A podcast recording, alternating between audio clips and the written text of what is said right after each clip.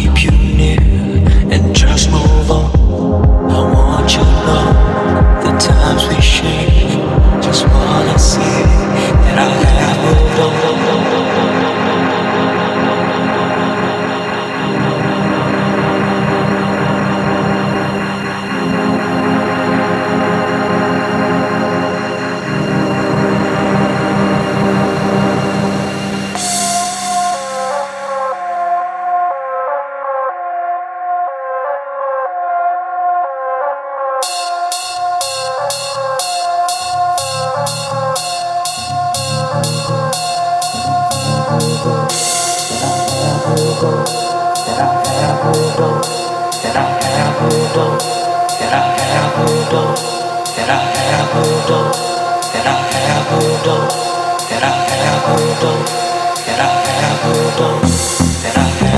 on.